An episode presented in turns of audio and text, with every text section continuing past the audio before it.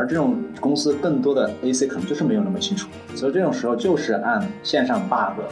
来扣工资绩效。那这种时候，我们还是在这种情况下，只能尽可能的去低。我对这个还缺乏想象。你现在能告诉我，现在还有多少百分之多少的公司是用 bug 数来考考核绩效的呢？My life is brilliant. 你们最近有在找找工作吗？这个不敢说呀。你看都不敢说。大家好，这里是质量三人行，一款来自斯特沃克的谈话类播客节目。我们关注软件行业测试领域的现状和未来，以及质量和测试人员的职业发展。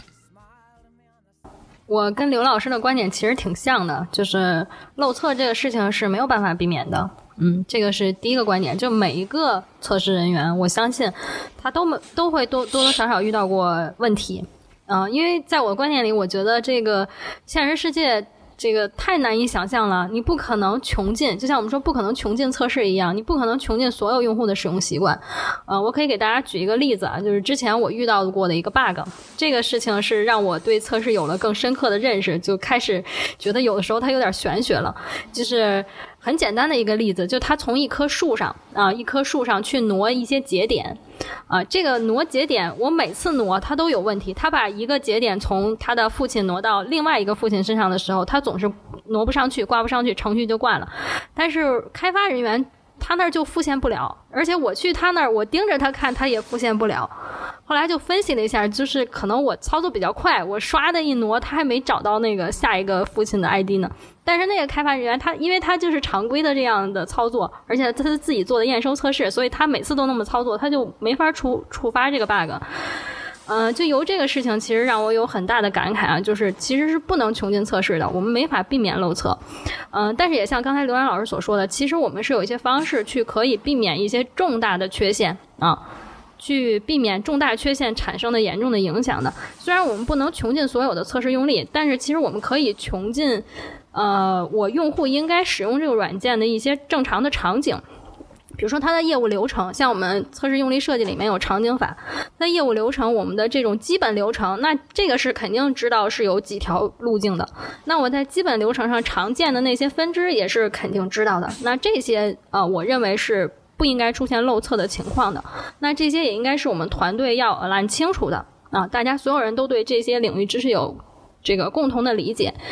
啊，这这是一点，就是基本流程常见的用户真实使用的这种场景是不应该出现漏测的情况的。那对于其他的就是个人操作的这种特异性或者是设备的差异性，这些漏测，我觉得是很正常的现象。嗯，我们可以尽量减少吧，啊，遇到一点就补一点，我觉得这个是可以的。嗯嗯，的确，我就是我们这个从业务流程的这种优先级来看，嗯，这种关键的路径，它肯定是最重要的。但是呢，其实它也有可能，我认为是也有可能漏错的。就是虽然你对这个流程很了解、很熟悉了，你可能去覆盖到所有可能的路径，但是呢，你就是想象不到我们的开发人员写代码这个实现过程中的一些特别的这种做法。因为我曾经就遇到了一个 bug，开始开始吐槽了，开集体吐槽。这个是我真的没有想到的 bug，但是是我发现的，也是一个一次意外发现的。我想一下，怎么就是它当时的一个功能是说我们啊、上传的文件呢有不同，就是对于业务来讲有不同业务类型的这种文件，它会显示在这个页面上会分类，呃，分这个不同的部分来显示。呃，然后呢，比如说我们假设题中有一种类型叫 A、B、C，那所有这 A、B、C 类型的这些文件呢，它就应该显示在这个第一个，嗯，这个叫什么 section 里面第一个部分。但是呢，我后来就是发现了一个 bug 是说，嗯、它所有文件名还有 A、B、C 的全都跑到了这个第一部分，但是它并不属于这个第一部分的文件类型。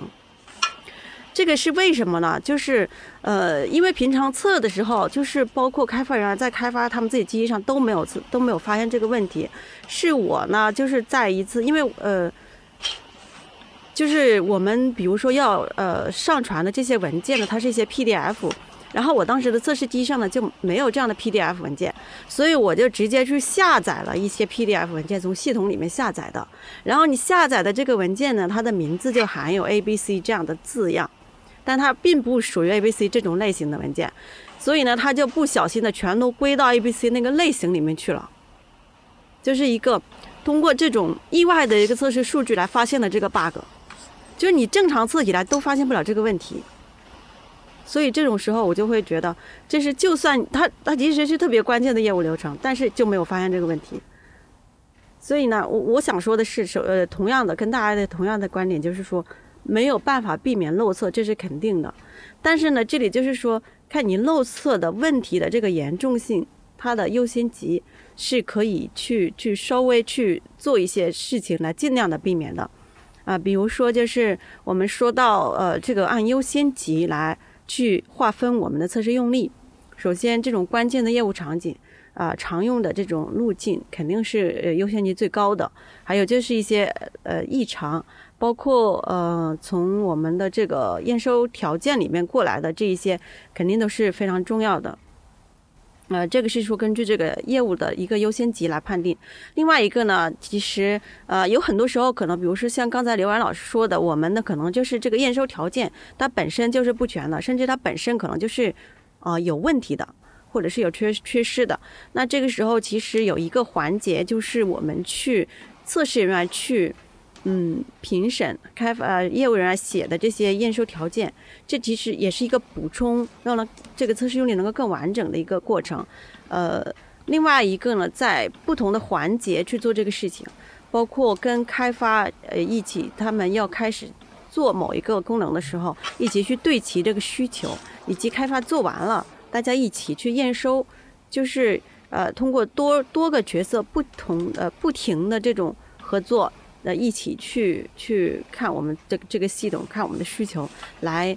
嗯让大让这个需求更全，让这个测试用例呢也覆盖的更全，这也是一种方式。另外一个呢，也是像小南刚才说到，就是呃就发现了缺失的就补上嘛，就是。不断的在这个，其实有一个很重要的，就是不断的去测试的过程中，也能发现一些新的东西，而不是说，嗯，当你你觉得你现在的所有的测试用你都测完了就完了，就觉得哎呀，应该就没有了，没有没有遗漏的了，这肯定不是这样的。所以呢，这个嗯，持续不断的去测试也是很重要的。有些东西可能你今天就是没想到，然后你明天测的时候就发现了，就是有这种意外的收获吧。只能是通过这样的一些方式来尽量的。去避免漏测。呃，我补充一点，我觉得你要说的那个 case 我深有感触，因为我曾经也遇到过类似的问题。但这种问题就是说，比如说文件名，它有各种组合，那到底你是不是要把所有的文件名的组合都测一遍呢？那这种时候，其实 AC 上可能就告诉你，我要支持普通的文件名。那普通文件名到底支持哪种组、哪种哪种，比如说数字、特殊符号或者。字母的组合呢？那这种情况下，其实你是靠设计用力本身可能是很难测到这种 bug，或者很难去做的。你可能就设计几个常规的用例，或者几个最多几十个吧，这种异常组合。那其实，在测试领域或者测试技术领域，像这种模糊测试，如果大家如果是做过像协议啊，或者说像呃 Office 测试呃 Word 这种这这种系统的测类似的测试，就是测这种编辑器我要存文件名的时候。哪些文件名？我写的内容是哪些字符串能不能存进去？或者像协议啊，但这种东西大家可能就接触到过，像这种模糊测试。那如果没有接触过的，就当当知识储备。模糊测试的意思，它其实是一种概技术或者一种概念，就是用各种组合去测。相应的有这种概念之后，就有很多工具。其实现在模糊测试。呃，领域里面有很多这种，不管是开源收费的工具，然后都都是在业界可以从网上下来用的，它就可以帮你生成各种组合，然后去测你的备测系统。就是它帮你生成组合，然后你去调它之后生测你系统，然后结果它帮你生成。那这种情况下，其实你就可以来补充测试你的这种特定的一些案例。所以说，很多时候防止漏测，不仅是你通过你提前分析用例、提前分析 AC 设计用例，你还可以通过一些。自动化技术手段来帮助你去防止这种漏测。所以刚才听你们在讲，呃，不同的方法去防止漏测的时候，其实我一直在想，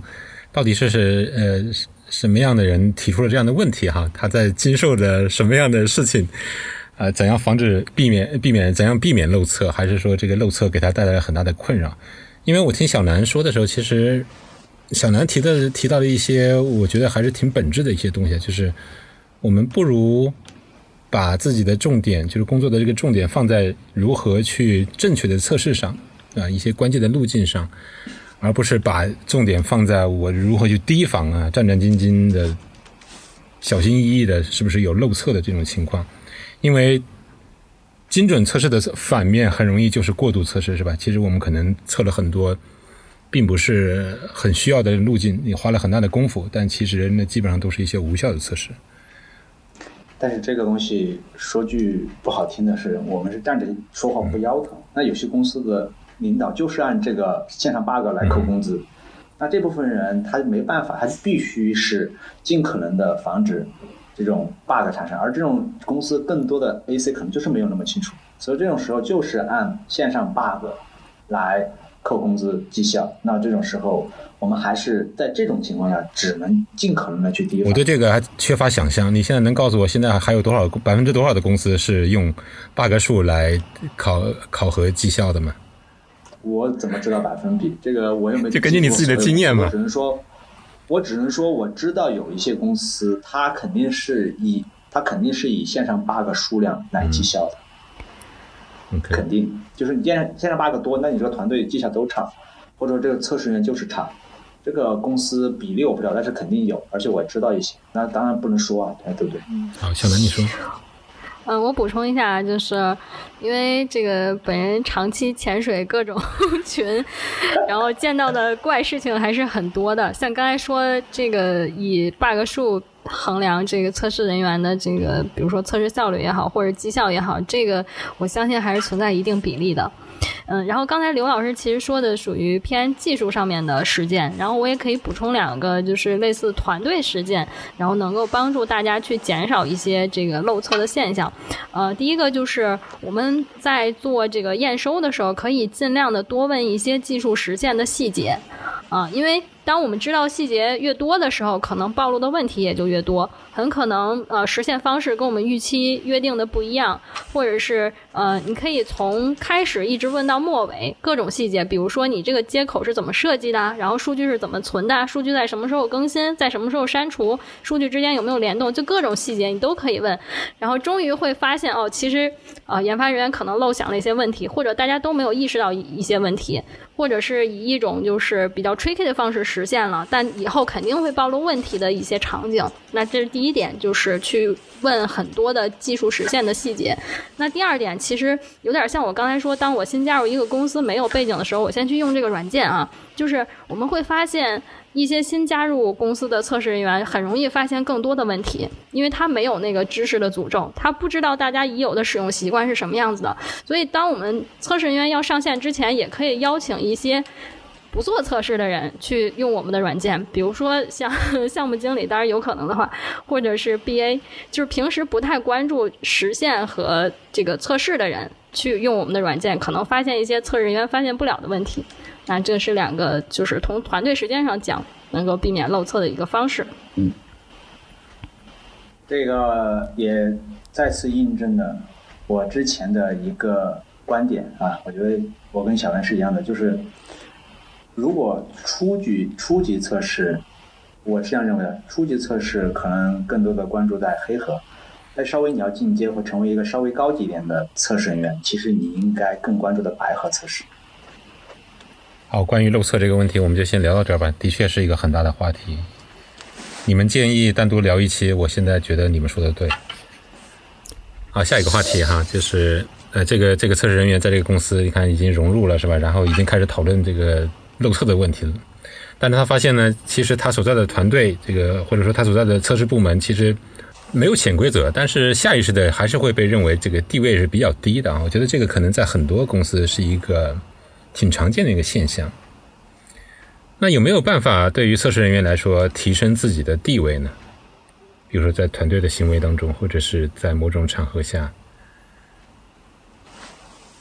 啊，刘然，你比如说你当年这个刚刚入行的时候有没有被鄙视过？你作为一个小小的测试人员，是吧？测还漏测，然后你是后来如何一步一步的提升自己的地位的呢？我觉得我进入测试的时候是以自动化测试入门的。后面虽然说我要参与具体的，大家说都是参与具体的测试，但是就像我说的，漏测本身来讲，那个也是属于 AC 以外的，属于碳损测试发现的一些问题。就是说，可能是这个版本没发现，结果到了下一个版本做一些碳损测试才发现，那可能已经上线了，但是其实还是没被用户找到。所以这种时候其实还没产生比较严重的影响，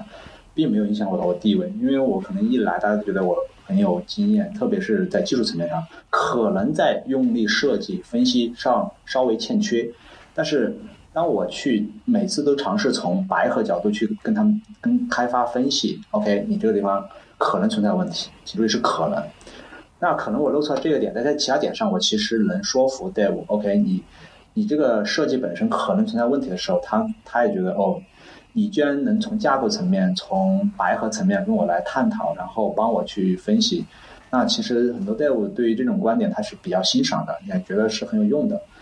你很多时候在开测试人员去和 Dev 讨论一些，不管是技术架构、业务架构，还是一些实现上的一些问题，其实。这个就是这一点上，其实我觉得是更容易得到开发的认可。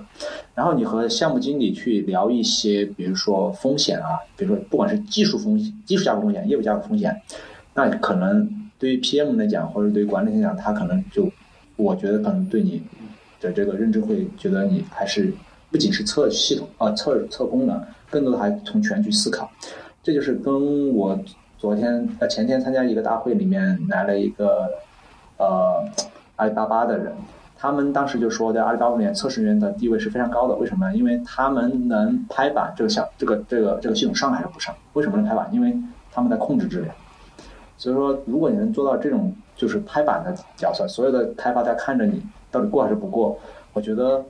这个时候还是我不能说地位比较高哈，就是说大家都还是比较认可你，不然的话，大家不会让你来拍板。当然也可能说是追责，但是。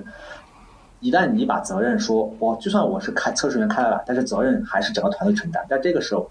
才是真正的大家都是一体，然后大家都很尊重你。那刘然提到了两种可能性哈，一个是自己挣来的，是吧？我的经验越来越丰富，我从一个黑盒测试，呃，慢慢就进进阶到一个白盒测试的这个能力，然后对这个架构都能产生一些自己的一些建议，这个是自己挣来的哈。这个随着职业经验的一些。发展，还有一种就是你会入进入到一个对于测试本身已经很尊敬的一个呃组织里面，来自然获得这样一个获得这样一个地位啊，所打了引号的地位。嗯，其实在我看来，这个这个问题其实有一点，嗯，有一点有一点像是伪问题啊。就是为什么这么说呢？我还想起我当年做测试的时候。当我看着隔壁组哈，就离着挺近的这隔壁几个 block 这个开发组的时候，我觉得那里都在发光，你知道吗？就闪闪发亮那种感觉哈。那自己处于一种啊，这个功能测试只会做一些很重复、很简单的一些啊一遍又一遍执行的这个呃测试的这样一个事情。嗯，但是现从现在的我的角度看，我觉得可能就不会那么认为。其实因为我也耳耳耳闻目睹过很多很 junior 的开发开发工程师，他是如何呃犯错误是吧？如何如何做出与他这个名称不是很相称的一些事情呢？这个我觉得在你们的这个呃测试的这个过程里面，其实应该很也很常见。就是其实开发他们也经常犯错误。那对于测试人员来说，漏测其实也是一个很显而易见、无法避免的一个问题啊。我的意思说，其实其实大家觉得都是公平的，其实都会。有一个进阶的一个过程，而不是说非得在一开始我把自己置于一个比较呃低的一个位置，然后一直处于一种仰望的一种姿态。对呀，自己要看到自己所做事情的价值，然后认真的把事情做好，自然就能体现出它的价值来了。所谓的地位也自然就有了。那比如说，有的时候其实。你发现了一个 bug，就会让让开发人员感觉到特别的特别的厉害，可能其实不是一，就是一个不不是很容易发现的 bug。OK，你们最近有在找找工作吗？这个不敢说呀。哎，他都不敢说啊。所以这个人，这个我们在讨论中的这个测试人员，他遇到这个问题啊，他在公司可能干一段时间了，是吧？漏测的问题也解决了，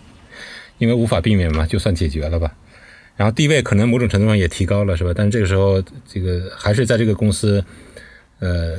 过了一段平淡无奇的时间，就会发现，就会发现，不管是因为现实原因，是吧？还是因为想学习更多，他想跳槽了。那那面临的问题就是如何如何获得一个比较好的 offer 呢？在在你们看来，先得有一份好的简历，不是吗？可以啊。那你那你、会在你的简历上写什么呢？做了一款播客，说实话，我真的好久没有找过工作了。呃，但是也比如说，也有这种就是项目间的，嗯就是比如说去不同的项目，可能也需要简历啊。另外一个的话，倒是看过不少人的简历。呃，我我个人觉得简历的话，其实要能够嗯比较清晰的展示个人的一些优势吧，这个很关键。呃，因为也有很多的简历的模板，可能就是不同的这个不同的这个模板上有不同的这个内容哈、然后呃，但是如果说你拿到一份简历，一下就能一眼就能看到这个人的优点，他的他的这个呃比较强的地方在哪，然后他希望的是什么样的一个工作等等这样的一些，就是你特别想看到的这些信息，直接一目了然的话，我觉得这样的简历会比较好一些。嗯，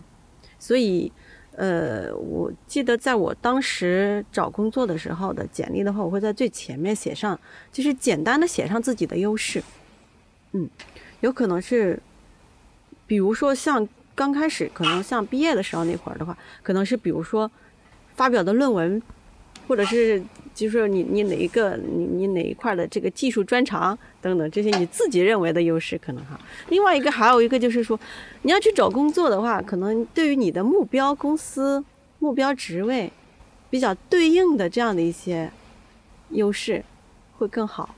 啊，这个已经谈到技巧了哈。因为刚才冰玉提到说你在开头要写一句话表明你的优势的时候，我就想起来，我当我当年看到的很多简历是说开头我是一个认真、勤恳、负责任的人，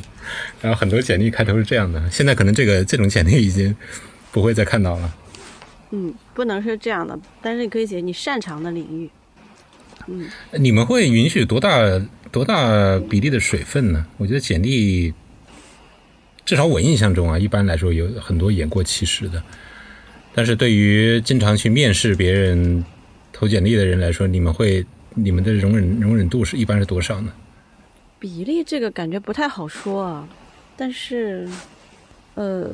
我也见过有的人他的简历写的非常好，但是面试过程中发现就是，你其实只要问几个简单的问题，你就发现他的偏差。其实这种时候，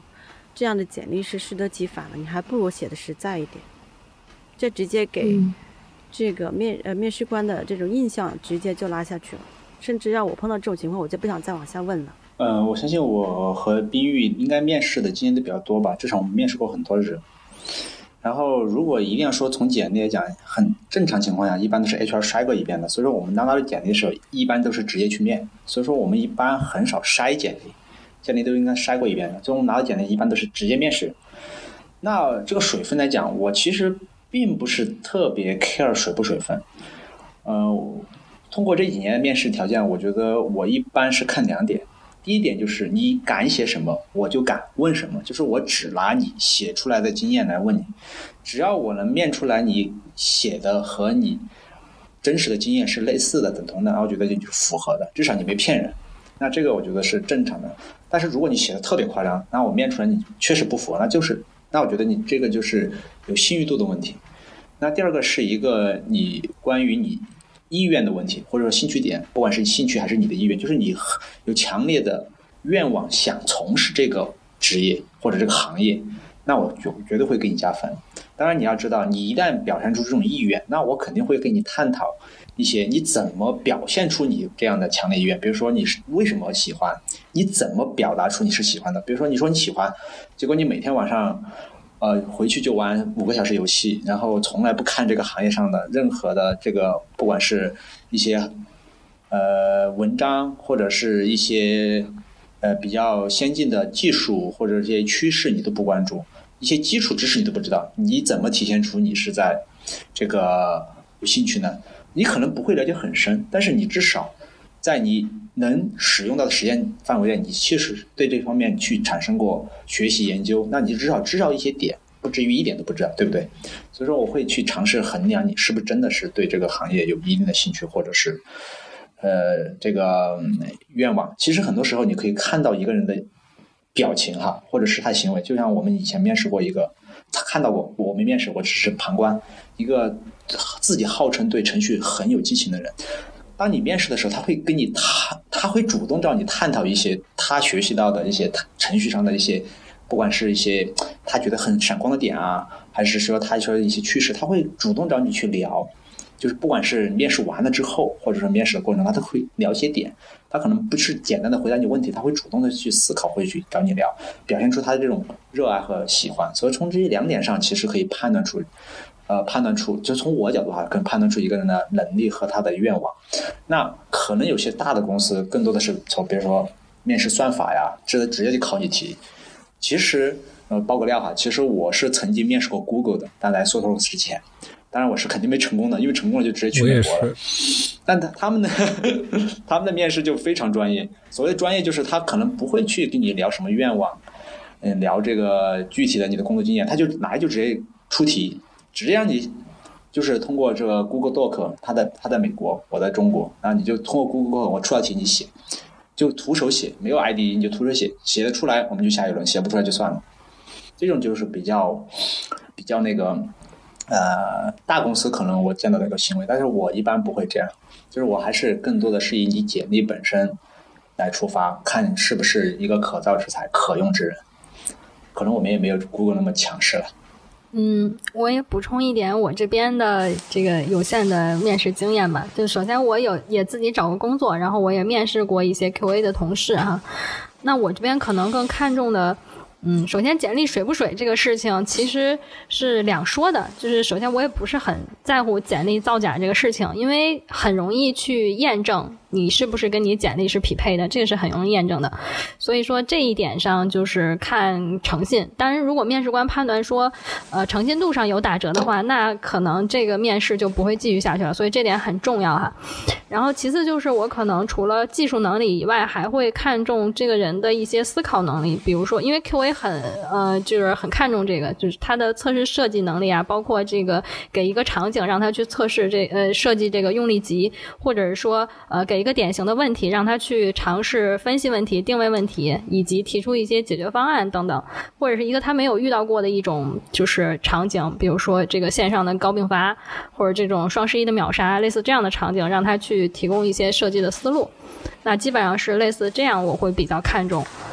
嗯，这个是作为面试官的一个经历啊。当然，这个其实跟年限不是很强相关，因为我发现有些经验年限很短的人，他也是具备这方面这方面的能力的。但是相反，有些经验年限比较长，十年、十五年的 QA，他也是不太具备这些能力的。所以说，这个可能更看重的是这个人他自己本身有没有这种主动思考的这个意识啊。这个我会比较看重。那如果说找工作来讲的话，那这个也是几年以前了。我我自己的做法可能是说，像刚才冰雨老师说的，我需要有一个好的简历哈，啊，需要过这个初筛。那如果我没有一个好的简历，我就会想，我想往简历上写什么。就是我要去造一个好的简历，我想我简历上写我具备哪些能力，比如说我可能去看一些，呃大厂或者我比较心仪的公司，他们都有这方面的能力诉求，那这个就是我近期需要积累能力的一个方向。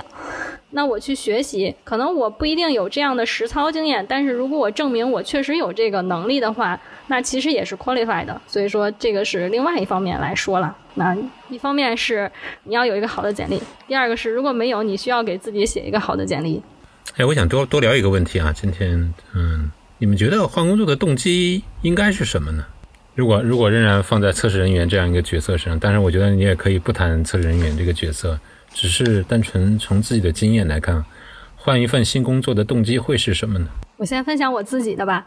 嗯，首先我觉得这个问题可能是取决于这个人的价值取向啊，就是我认为什么对我来说最重要。那我之前换工作的动机是，我觉得可能想做的一些事情，想做的一些尝试，在当前的环境下有所限制，那我就会去寻找一些新的环境，去验证一些猜想也好，或者尝试也好。好，这两个问题他们俩拒绝回答，那咱们今天就聊到这儿吧。好，感谢你们。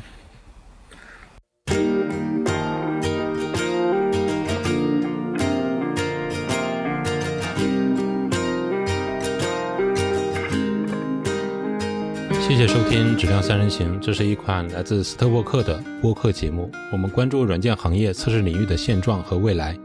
质量和测试人员的职业发展。你可以在网易云音乐、喜马拉雅、蜻蜓 FM 以及泛用型播客客户端搜索“质量三人行”，订阅收听到我们的节目。My life is brilliant.